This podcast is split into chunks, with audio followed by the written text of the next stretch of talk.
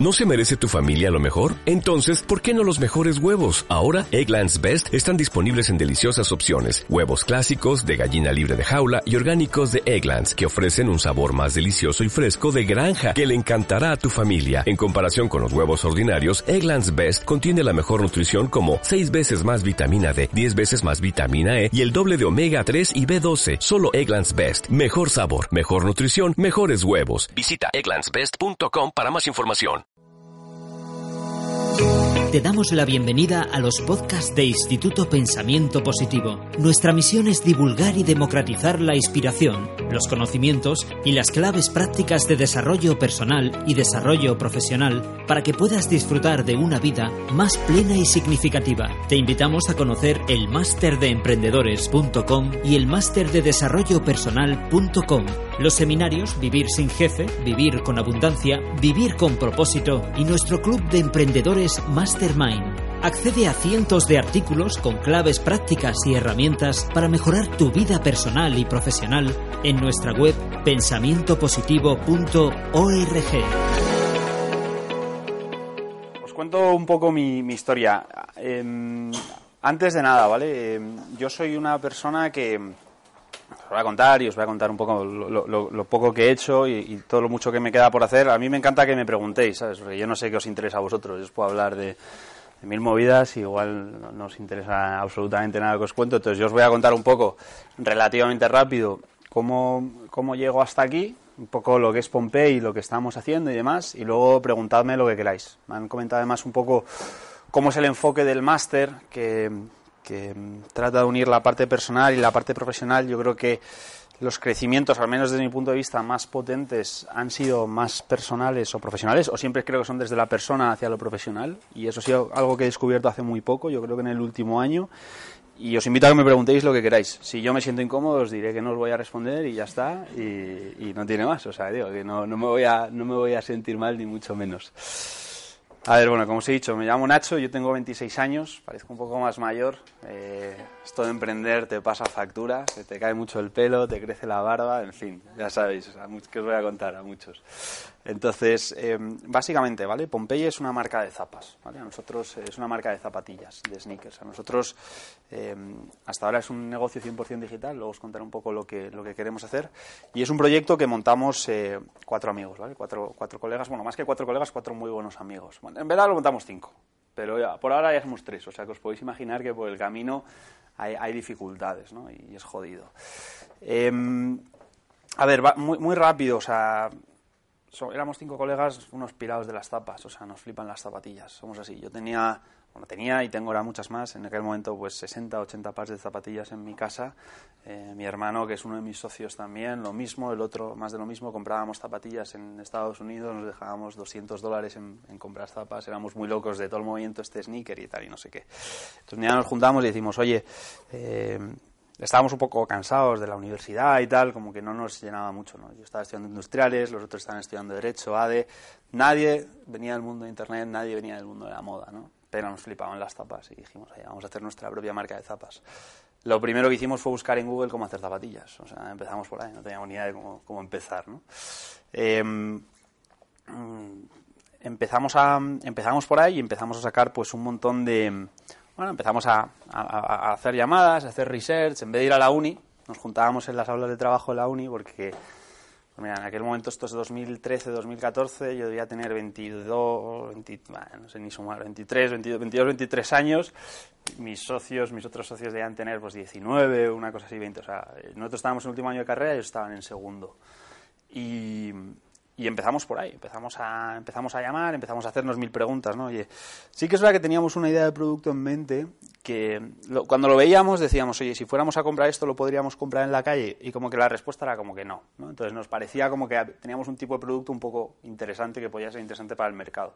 Si era interesante para nosotros que nos flipaba el producto, pues podía ser interesante para alguien más. Dicho esto, ahora os voy a contar, mi historia es eh, 100% intuitiva, o sea, lo- lo- vais a flipar un poco cuando os cuente un poco cómo, cómo se va desarrollando todo, porque no hay ni plan de negocio, bueno, ya ahora os cuento un poco más. El caso es que empezamos a hacer los montones de preguntas, ¿no? Em, este producto se puede fabricar en... Bueno, ¿cuánto cuesta fabricarlo? Eh, ¿Cuánta pasta hay que poner inicialmente? Eh, ¿Se puede fabricar en España? ¿Qué tipos de fabricación hay? No teníamos ni puta idea, o sea, digo, no, no sabíamos nada de esto.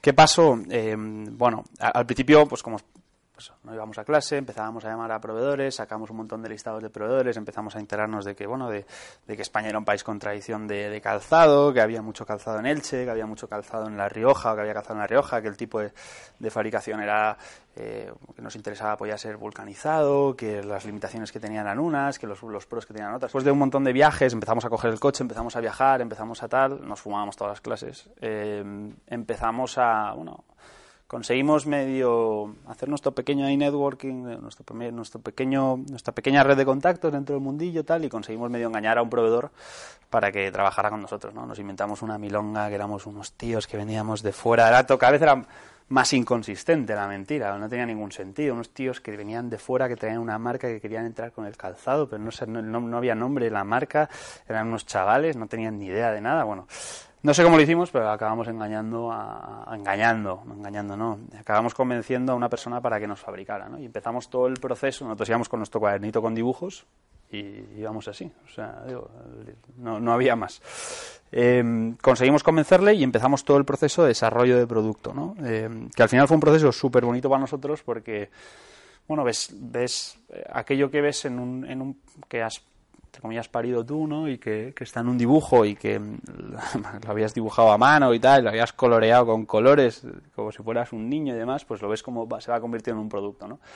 Es un, proceso, para nosotros eh, fue bestial porque nos encanta el producto, como os he dicho, y fue como muy guay el, ver que el ver cómo bueno ver cómo crecía, ver cómo pasaba de un dibujo a un producto real fue también, tuvo sus partes de frustración, porque al final, de, bueno, te das de bruces con muchas cosas, eh, te das cuenta de que, yo qué sé, de que lo que tú tienes en la cabeza o lo que ves en un papel no es lo mismo que ve la otra persona, y además cuando el otro tío eh, tiene una mentalidad distinta a la tuya es, difícil de trabajar, bueno, un poco las míticas fases, ¿no? De desarrollar un producto físico y demás y tal, y, más un producto, bueno, que tiene una proceso bueno, un proceso creativo, lo que sea, ¿no? En fin, al final de repente teníamos la zapa en nuestra mano.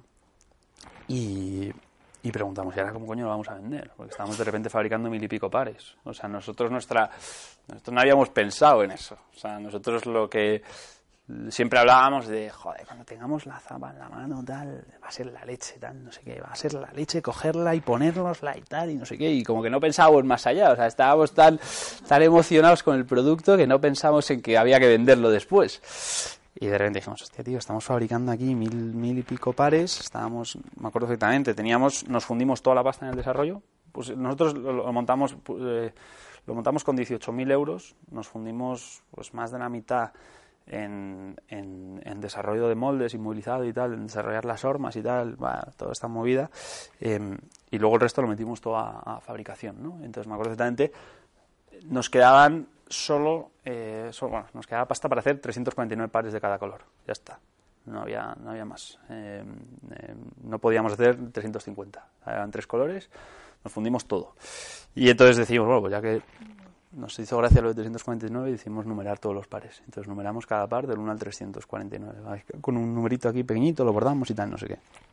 El caso es que dijimos, no, no tenemos ni idea de cómo coño vamos a vender esto. Mayo de 2014 y empezamos a contar un poco lo que estábamos haciendo a través de Instagram. Empezamos a contar un poco, pues, eh, pues a subir diseños que habíamos hecho, a subir fotos del proceso de fabricación, fotos medio, medio escondiendo el producto, hablando un poco de él, 349, tal, no sé qué, no sé qué, no sé cuántos. Y alquilamos un pop-up, un espacio en Madrid de 300, 200 pavos que nos quedaban, que yo creo que tuvimos que juntar, porque de verdad que nos fundimos todo.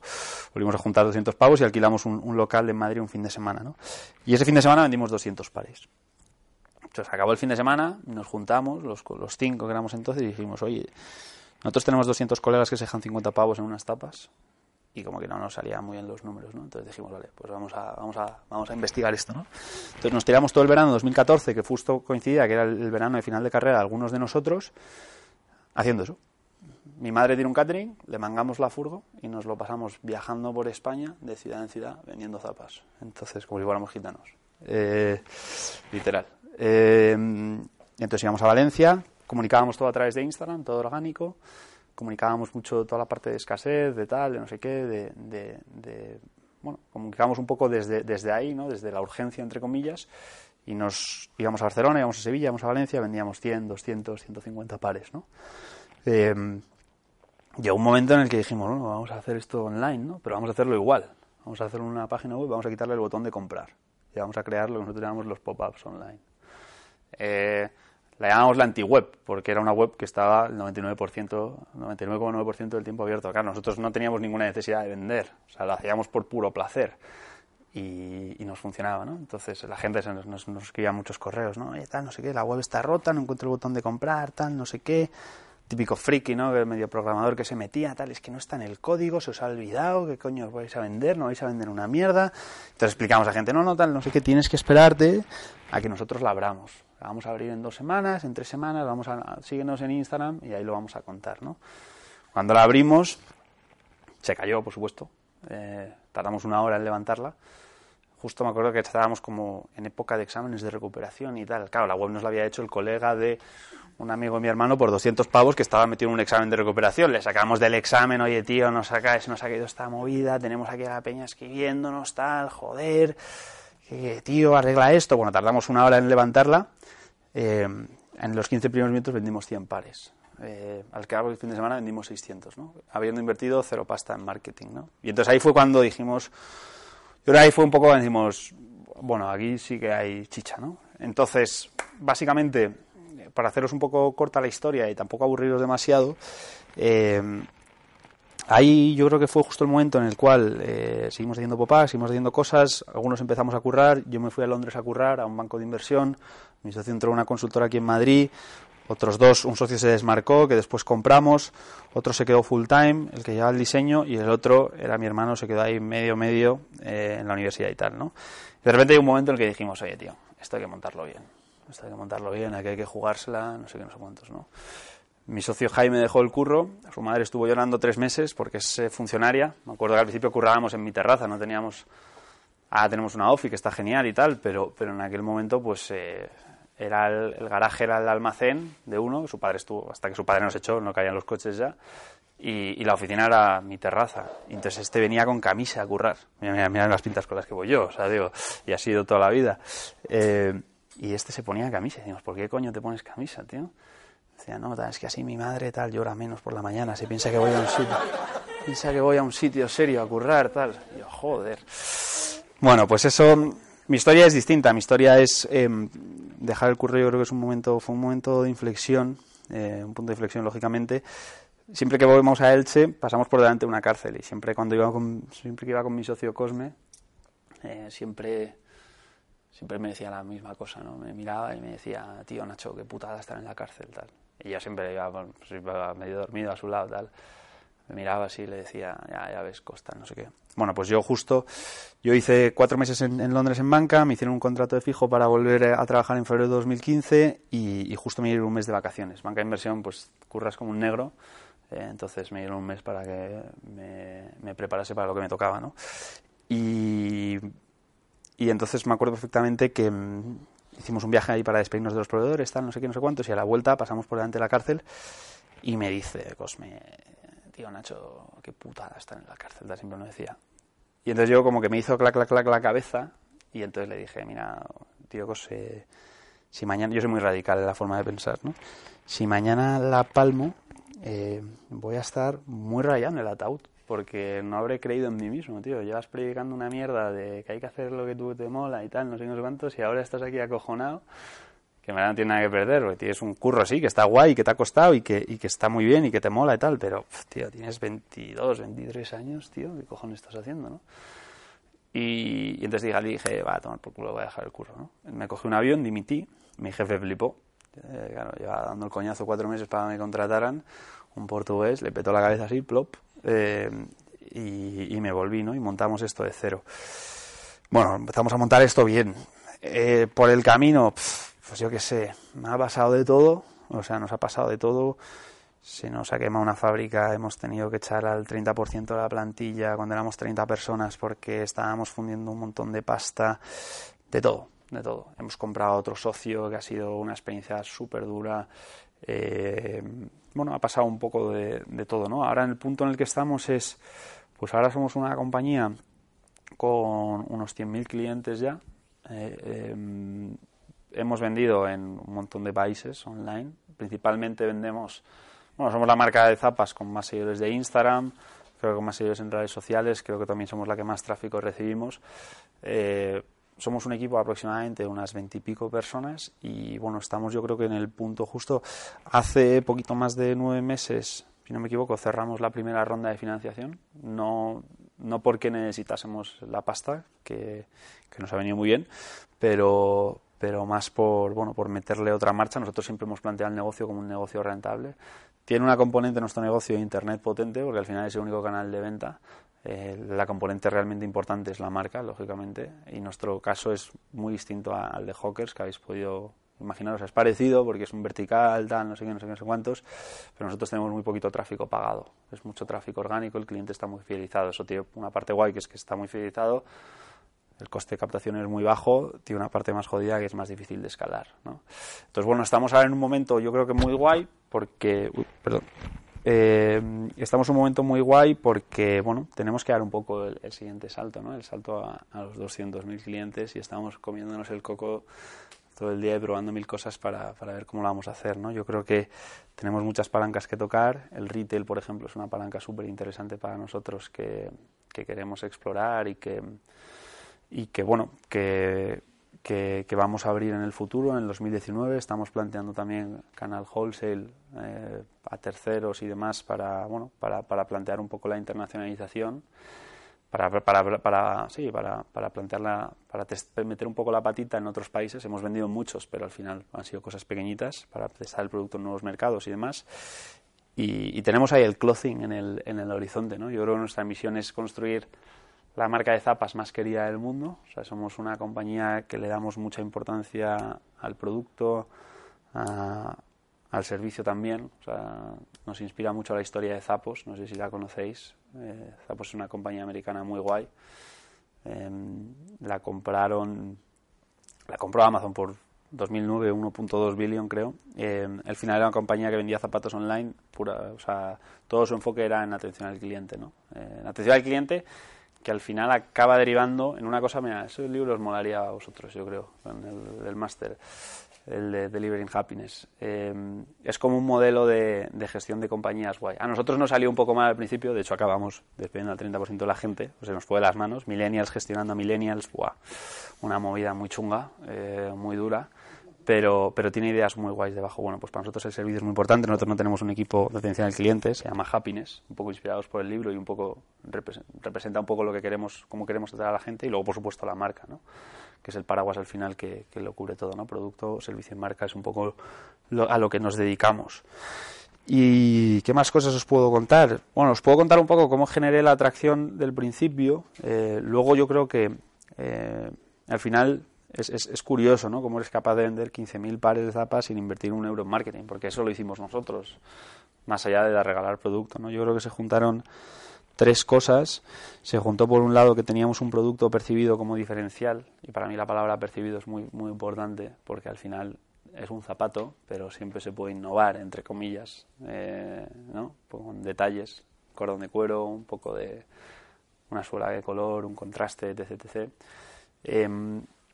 generamos mucha más demanda que, que oferta, que fue algo guay que hicimos. Era un producto jodido de conseguir. Y cuando la gente le dices no, pues la gente quiere comprar tu producto. Es curioso. Somos, somos así de tontos y es, y es así. Eh, ¿Por qué era jodido de conseguir? Pues porque solo había 349 pares de cada color. Cuando sacaba un color se acababa y porque tenías que esperar que fuéramos a tu ciudad para venderlo. Por eso. Ya está. Y porque nosotros lo incentivábamos además para comprarlo. O tenías que estar, meterte un jueves a las 9 de la mañana porque se te iba a agotar tu talla, ¿no? Cuando hiciéramos un pop-up online y jugamos mucho con eso, ¿no? Y luego yo creo que aprovechamos un canal em, que está en pleno crecimiento, que es Instagram. Eh, nosotros entramos en el 2014, eh, pues era todo el inicio de los influencers y demás, ¿no? La gente que tiene pues, medio millón de seguidores en aquel momento pues tenía 10.000, 5.000, estaban empezando todos, ¿no? Estaba empezando a entrar, a penetrar el canal. En España yo creo que debería tener como 3 o 4 millones de usuarios, hoy tiene 16, ¿no? Entonces, em, bueno, nos salió un poco por ahí, la, íbamos un poco por... Yo creo que esas tres fueron las claves del éxito, ¿no? Y luego ya, pues, eh, hicimos millones de cosas, ¿no? Ya os digo, eh, contratamos gente, empezamos a meter pasta en Facebook, nos fijamos en Hawkers, la cagamos, eh, tuvimos que recular, despedir, volver a empezar, movernos de office, nos quemó una, una fábrica, la fábrica con la que trabajábamos, nos quemaron mil pares, bueno, hemos hecho millones de cosas, montones de campañas y, y, poco más, ¿no? Eso es un poco lo que, lo que yo os quería contar. No sé cuánto tiempo, me he hablado bastante poquito tiempo, pero al final a mí lo que me interesa es que me preguntéis lo que queráis, ¿no? Sin ningún tipo de... Vamos, lo que me, creo que me interesa a mí, o sea, lo que os interesa a vosotros. A mí, yo con el tal de estar aquí y contaros mi historia, más que feliz, ¿no? Pero, pero yo creo que lo interesante es que me preguntéis ahora, ahora todo lo que queráis. Esta es mi historia y, nada, encantado de, compartirla con vosotros. Te damos la bienvenida a los podcasts de Instituto Pensamiento Positivo. Nuestra misión es divulgar y democratizar la inspiración, los conocimientos y las claves prácticas de desarrollo personal y desarrollo profesional para que puedas disfrutar de una vida más plena y significativa. Te invitamos a conocer el máster de emprendedores.com y el máster de desarrollo personal.com. Los seminarios Vivir sin jefe, Vivir con abundancia, Vivir con propósito y nuestro club de emprendedores más Accede a cientos de artículos con claves prácticas y herramientas para mejorar tu vida personal y profesional en nuestra web pensamientopositivo.org.